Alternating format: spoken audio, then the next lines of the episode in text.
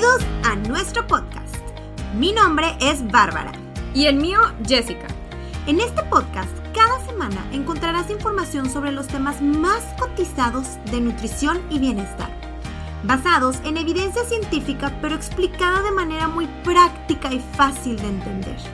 Te aseguramos que al terminar cualquier episodio tendrás información valiosa que te ayudará a mejorar tu calidad de vida, ya sea para perder peso, sentirte más feliz y satisfecho, culto cuando la vecina se vende un comentario de nutrición y claro, todo acompañado de un poco de entretenimiento y risas.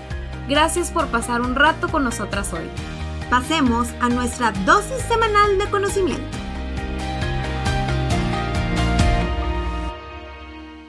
Hola, hola, tu helters, ¿cómo están? Espero que excelente este lunesitos. Y bueno, pues arrancando con un tema muy bueno, que es el de estreñimiento. ¿Cuántos de nosotros no nos hemos sentido así como que, ah, me siento como que no tengo no está fluyendo el asunto, ¿no? Ufas, trufas, todos alguna vez en la vida. Y ni se diga si nos vamos de viaje, de repente pues llegas de viaje bien contentito y dices, ya no está fluyendo el asunto, ¿qué onda? ¿Qué está ocurriendo? Entonces todos hemos estado ahí alguna vez en la vida, algunos más que otros, eso sí lo tengo que decir. Eh, pero bueno, por eso es importante hablar de este tema. Sí, todos lo hemos experimentado, esta molesta sensación, ¿no? Por diferentes causas, como pues, no sé, algún alimento que comimos, eh, a lo mejor porque no hemos tomado la suficiente cantidad de agua, por algún tipo de cambio de dieta, pues, porque no sé, a lo mejor te fuiste de viaje, eh, o porque no has consumido fibra, pero sin embargo, esto es un estreñimiento, pues, pasajero, ¿no? Por lo general es algo que, pues, sucede y a todos nos ha sucedido en algún momento de nuestra vida, ¿no? Claro. Este, de repente ahí se alenta un poquito el intestino, pero vuelves de nuevo como si nada dos días después, ¿no? Exactamente. En el episodio del día de hoy les hablaremos del estreñimiento crónico, tu helters. Eh, eh, un estreñimiento pues bastante común entre la población. La prevalencia del estreñimiento crónico oscila entre el 2.4 y el 22.3% y pues un metaanálisis o un grupo de estudios en conjunto nos demostró que los mexicanos tenemos una prevalencia de un 14.4% eh, de estreñimiento crónico en nuestro país. ¿Qué tal? Entonces tendemos a ser un poco estreñidos. Claro. Entonces vamos a empezar, tu Helters, este, ¿qué es el estreñimiento? No, pues clave para allá, porque luego a veces es que estoy estreñido. Bueno, vamos a ver cuál es la definición oficial. Este es, se define como la disminución en la frecuencia de las evacuaciones, ¿ok? Aumento en la consistencia de las heces, así como la dificultad para expulsar las mismas, ¿ok? Entonces, disminuye la frecuencia, aumenta la consistencia de las heces y batallamos para expulsarlas. Entonces, estas características deben tener al menos tres meses de evolución, que ya llevamos tres meses con esto que acabamos de mencionar a continuación. Entonces, para hacer el diagnóstico de estreñimiento crónico es necesaria la presencia de dos o más de los siguientes síntomas. Uh, pongan atención, tu helters. Attention. Número uno, deposiciones duras que estén duras, ¿ok? la, clásica, la clásica como, como forma de bolita, ¿no? Ajá, sí, sí, sí, que porque es dura y aparte en bolitas es como peor, ¿no? Esfuerzo defecatorio, o sea, que estás sentadillo y dices, no como no llego y hago como si nada, no, me tengo que esforzar, le tengo que echar ganitas, ¿ok? Este, sensación de evacuación incompleta, o sea, que haces el baño y dices, como que siento que no he terminado. Sí. sí y dices, pero ya no, ya no sale nada, ¿ok? No, hay como una satisfacción al terminar la evacuación, por así Ok, entonces tienes esta sensación de obstrucción anorrectal, ¿ok? Es, eh, sientes eso y menos de tres evacuaciones en un periodo de siete días, es decir, en una semana. Es decir, que dices, en una semana...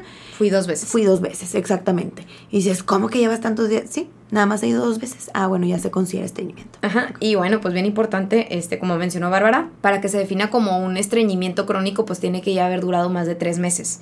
Este... Y bueno, pues la realidad es que el estreñimiento es más común, aunque no lo crean, en el sexo femenino. Que yo creo que sí es muy visto. Sí. hasta en pacientes. Yo lo veo mucho más en las mujeres que en los hombres, pero por mucho. Y la realidad es que no se sabe exactamente por qué, no está muy claro el asunto de este mecanismo, pero la evidencia sugiere un rol de las hormonas sexuales femeninas. Ay, es que estas hormonas, mira lo que nos hacen todas las hormonas, o sea, no es posible. Sí, entonces el riesgo aumenta en la medida que avance la edad, inclusive. ¿ok? Entonces, eh, particularmente después de los 65 años, cuando ya estamos en menopausia y demás, y pues obviamente las hormonas cambian. Entonces, bueno, pues ahí también se ha visto que las mujeres en, en edades más adultas, por así adultos mayores, sí, porque la menopausia entre 40 y 50, pero ya 65 pues ya estás pues un adulto mayor. Exactamente, pues ya como que hay todavía más problema, ¿no? Eh, ¿Cuáles son las causas, a ver, Barbs, que nos puedas decir como el estreñimiento? ¿Qué, ¿Qué, dirías tú que son como que las causas más importantes? Pues hay muchos factores que influyen, pero bueno, eh, uno puede ser desde una enfermedad genética, eh, si estás utilizando algún medicamento, por eso muchas veces cuando hay un estreñimiento crónico, pues se tiene que ver toda la historia clínica médica del paciente, y pues nada, que es el medicamento el causante, ¿no? Ah, eh, pues algún trastorno neuromuscular, es decir, los, acuérdense que a final de cuentas es un músculo, ¿ok? El intestino. el intestino es un músculo, entonces si no, ese músculo no se está moviendo como se debe de mover, pues va a estar ahí todo flojillo y pues nada va a empujar esas heces a lo largo del intestino para pues que se liberen, ¿no? Entonces si hay un trastorno ahí tanto a nivel neurológico o muscular, pues va a haber un problema. O Claro, tu Helters, la que siempre, casi creo que es de las más comunes, las malas prácticas de alimentación y estilo de vida. Sí, que yo diría que son como que las principales, ¿no? Bueno, en, la mayoría de las situaciones. En la, ah, mayoría, de, los casos, ¿verdad? este, algunas causas de estreñimiento relacionadas con el estilo de vida, de hecho, eh, podrían ser una, que es bien común, la escasa actividad física o la falta de ejercicio. El sedentarismo máximo, ¿no? Entonces, acuérdense, estamos sedentarios, no nos movemos, pues obviamente el intestino tampoco se mueve, anda ahí flojillo, ¿no? Sí, es, de verdad es que el ejercicio es una maravilla. Yo siempre les digo, a ver, si estás empezando a hacer ejercicio, sácale todo lo bueno, disfruta tu sesión y detecta todas esas cositas que te traen, que te trajo esa sesión a tu vida.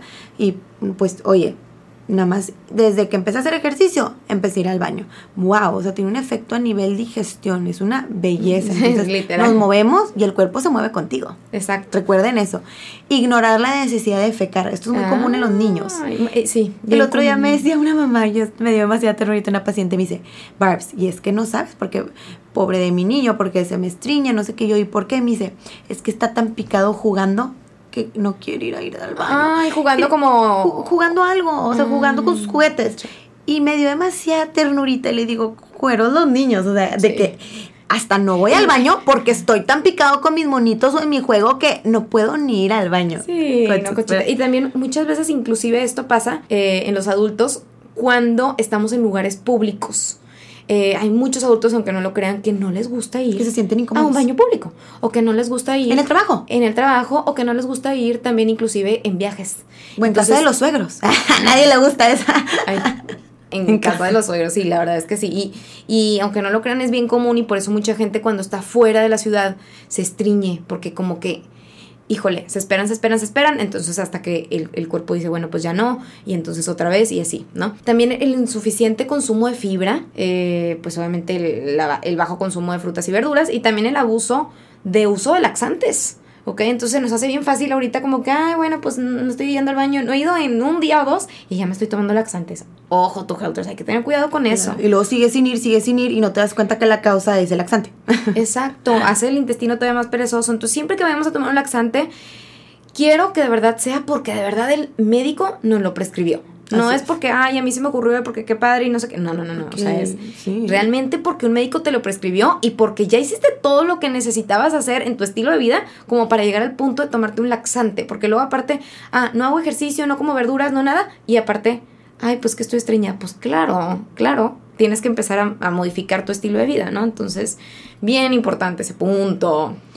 Eh, sí, totalmente. Y es impresionante cómo hay gente que depende de los laxantes y no sabe el daño que se está haciendo. Así que si conocen a alguien, por favor, díganle, ve con tu médico. Ahora, tu Helters, el tratamiento nutricional básico del estreñimiento, ¿en qué va a consistir? Es el consumo adecuado, ¿verdad? De, de fibra, ¿ok? Así como de líquidos.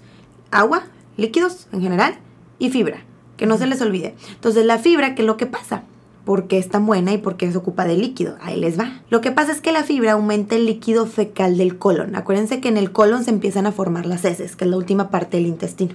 Sí, y, esta es una cuestión, o sea, porque acuérdense que la fibra como no se absorbe, o sea, como es algo que pasa directamente desde que tú lo consumes hasta hasta el final, por así decir, como no se absorbe, entonces como está pasando a través de tu intestino, por, ya me estoy yendo más a profundidad, pero por osmosis, arrastra agua. Entonces es por eso que las S se vuelven todavía más como, pues sí, más... Más blanditas. Más, blanditas, exactamente. Ajá. Véanlo así, sí. Aumenta el líquido fecal, es decir, que sí, se vuelve un poquito todo más blando, más, más pro que salga bien el asunto. Ajá, ajá.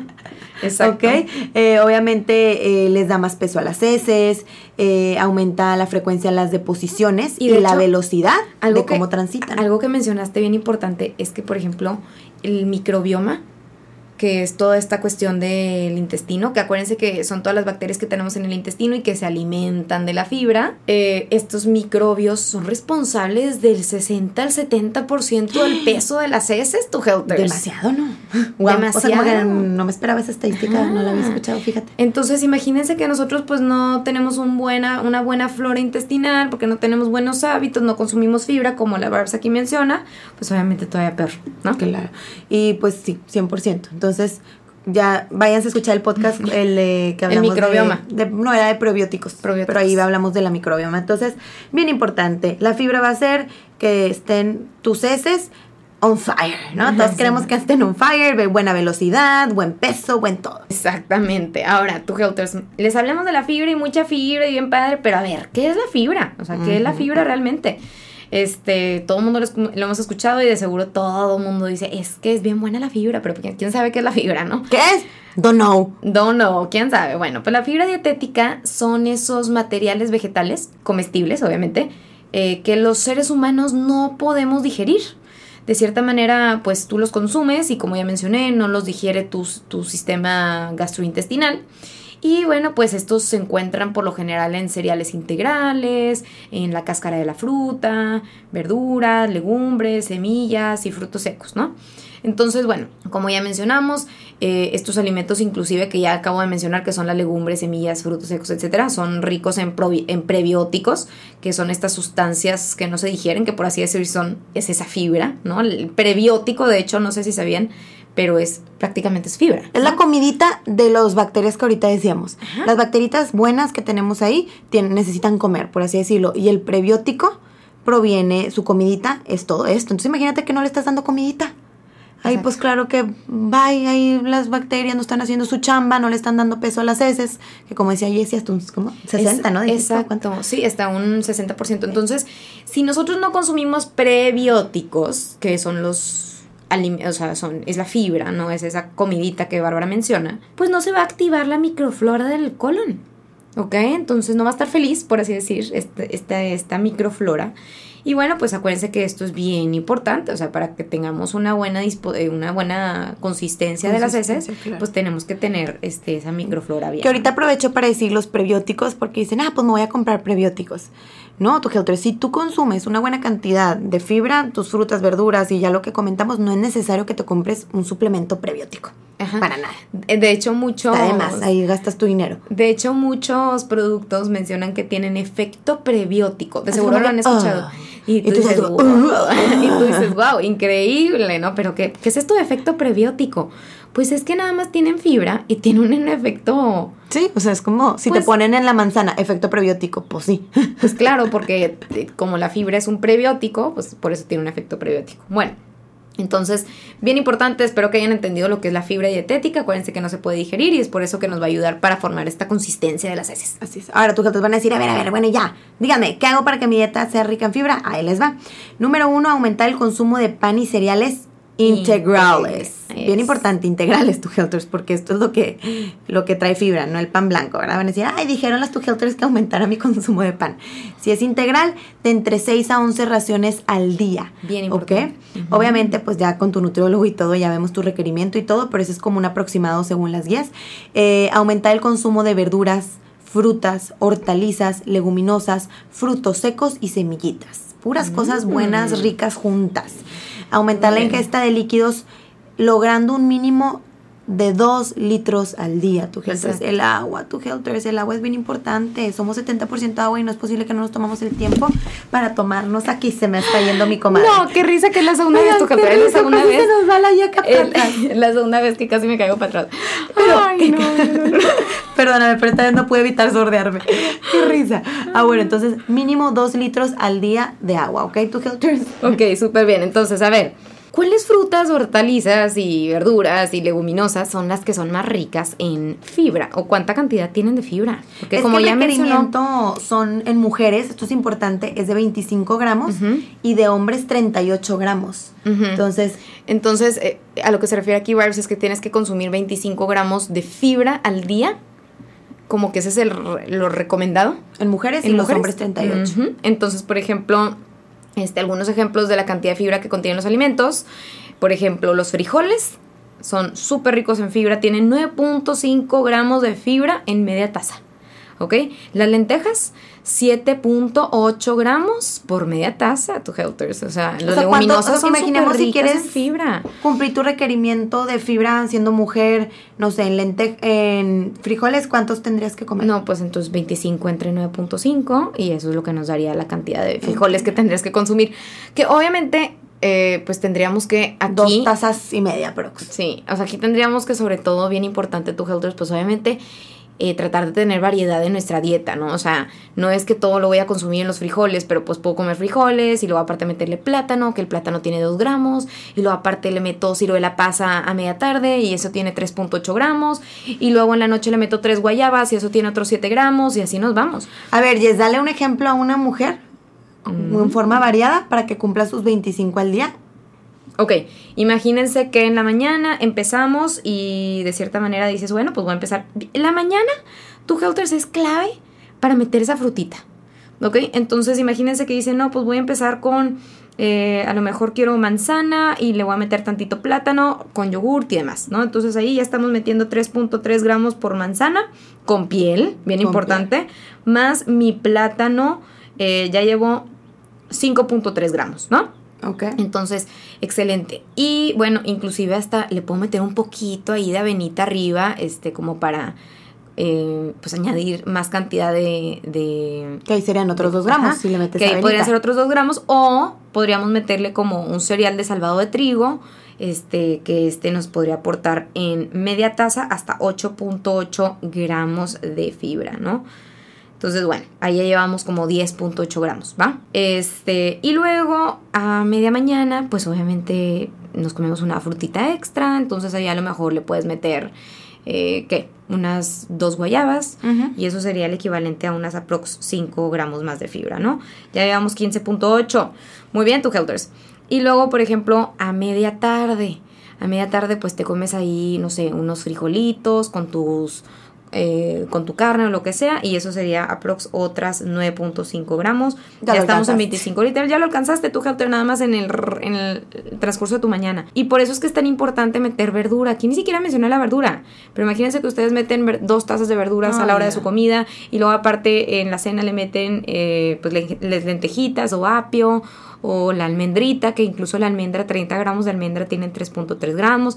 No es tan difícil, no tienes que estarlo contando, pero sí tienes que procurar tener una dieta pues rica en frutas y verduras, legumbres, como ya mencionamos, eh, frutos secos, entre otras cosas más, ¿no? Ahora tú, Helters, ya sé que tienen esta pregunta en su mente. ¿Qué onda con los suplementos de fibra? ¿Qué onda con eso? Mm. Estos son útiles en aquellas personas que son incapaces de consumir la cantidad necesaria de alimentos con fibra, ¿verdad? Que como siempre les decimos, bueno, ya si de plano no se acomoda y las cosas están difíciles y no, no alcanzas tu requerimiento diario de fibra, un suplemento de fibra puede ser una buena opción para cumplir ese requerimiento siempre y cuando asesorado con un profesional de la salud para las cantidades y todo esto, ¿no?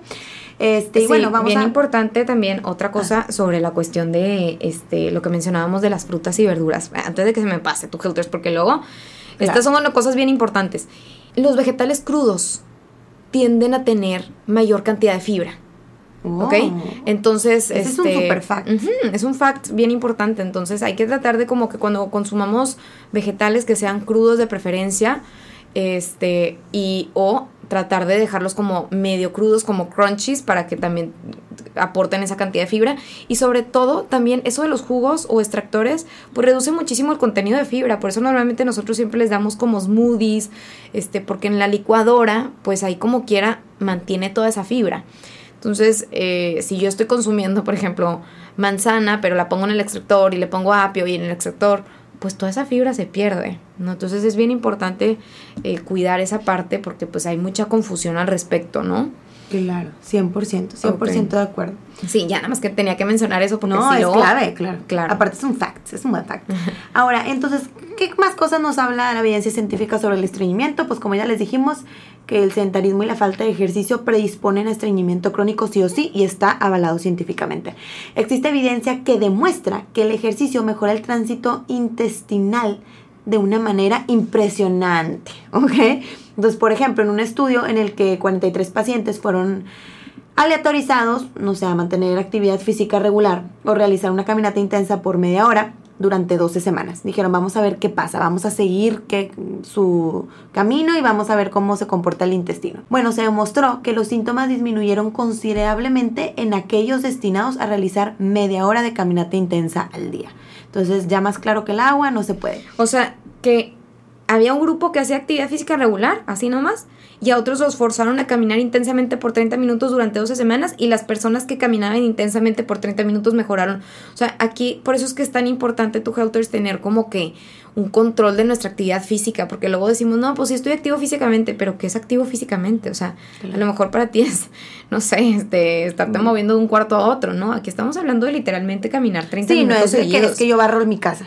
Ah, exactamente, exactamente, que eso no vale, no vale tu Helters. De hecho, un estudio también mencionó, en el cual participaron 40 personas, eh, se demostró que el consumo de ciruelas clásicas fue de, de beneficio para aumentar el número de evacuaciones espontáneas y la consistencia de las mismas, ¿ok?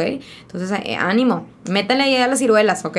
Que muchas veces es una clave bien importante y siempre les metemos a los tu Helters cuando andan ahí como medio estreñidos. Ay, estreñidones. Y bueno, entonces, ¿qué dice ahora sobre los probióticos? Eh, en un ensayo clínico... Los probióticos, tu health es bien diferente a los prebióticos Ah, que acabamos de mencionar, porque los prebióticos, acuérdate que es, es la fibra, ¿sí? Es el alimento de lo que... de, lo- de las bacterias, que son las bacterias, Los probióticos, Los probióticos, ¿ok? por así decirlo. O con O son las bacterias. ¿verdad? E, el pre, pues el- el pre antes de. Ay, ustedes háganse sus, sus, sus Conclusiones. cositas mentales.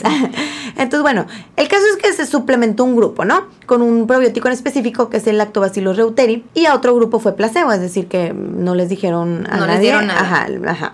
Se demostró que en la semana 4 el grupo de L. reuteri aumentó el número de evacuaciones de una manera considerable en comparación al grupo placebo. O sea, que sí tuvo un efecto ahí el probiótico. Y bueno, no hubo una diferencia significativa en la consistencia de las heces, pero sí que aumentó eh, El número de el número de evacuaciones.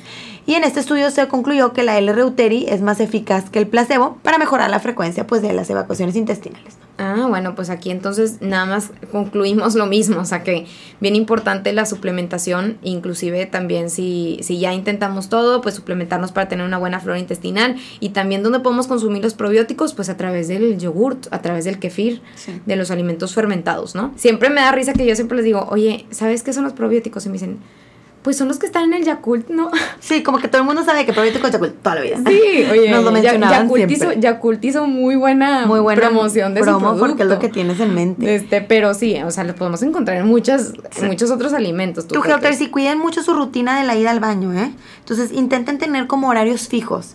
De, no sé, la verdad es que terminas teniendo tus horarios fijos de que ya sabes que en la mañana, después de tomarte tu cafecito, desayunar, vas al baño.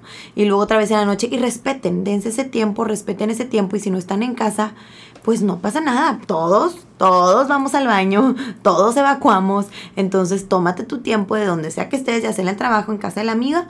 Necesito ir al baño, pero no estés moviendo tus horarios al son de que si estoy en la casa de la suegra, no, si estoy en casa de la amiga, no, pero si estoy en la mía, sí, pues no. Sí, porque eso pone muy en estrés en nuestro cuerpo. Otros dos tips que les podemos dar es que uno, la cafeína o el café eh, nos ayuda nos ayuda a ir al baño. Eh, a muchas personas les ayuda, entonces pueden intentarlo. Este, y leer etiquetas nutricionales, o sea, híjole, por eso es que es tan importante saber leer etiquetas, pero bueno, aquí por ejemplo un producto que tiene arriba de 3 gramos de fibra eh, por porción, o sea que podamos nosotros ver que ahí diga fibra, 3 gramos, ya se puede considerar que es una buena fuente de fibra, ¿ok? Y cuando supera los 5 gramos por porción, el producto es rico en fibra. Entonces, pues el Old Brand y todo este tipo de productos nos ayudan muchísimo, Así ¿no? Porque pues son ricos en fibra. Ahora, conclusión, to Helters, el estreñimiento crónico. Repetimos, Es un padecimiento que tiene una alta prevalencia en México, afecta la calidad de vida de todo lo que lo presentan, a nadie nos gusta tener estreñimiento, este, sobre todo las mujeres de edad avanzada, este, son las que más tienden a sufrir esto. Y bueno, pues obviamente un bajo consumo de fibra y de actividad física son riesgos que a final de cuentas, digo, factores de riesgo que a final de cuentas son modificables. Este, podemos nosotros mismos trabajar y, pues no, no vivir esta, esta situación. Este, y bueno, pues obviamente las personas que ya intentaron todo y que simplemente el intestino como que ahí no responde a las medidas dietéticas ni al estilo de vida, pues a lo mejor ya estamos hablando de un problema neuromotor o algo así, que pues requiera de, de esta valoración con un profesional de salud, un gastroenterólogo, quien, quien deba de, de, pues a lo mejor prescribir algún tipo de medicamento o terapia o lo que se tenga que hacer. Nada más importante, por favor, no se vayan a tomar laxantes, nada más porque sí o porque alguien les dijo. Luego ahí andamos metiéndole de todo tipo de cosas al intestino y por eso andamos en problemados. Entonces, antes de querernos medicar, siempre y con un medicamento, digo, un doctor, perdón, para que nos pueda asesorar de manera adecuada, ¿va? y bueno, pues si tienen dudas también de este tema o de cómo alcanzar su requerimiento to Helters, nosotros felices de recibirlos en consulta, obviamente, o cualquier otro nutrólogo de verdad les pueda apoyar en esta cuestión.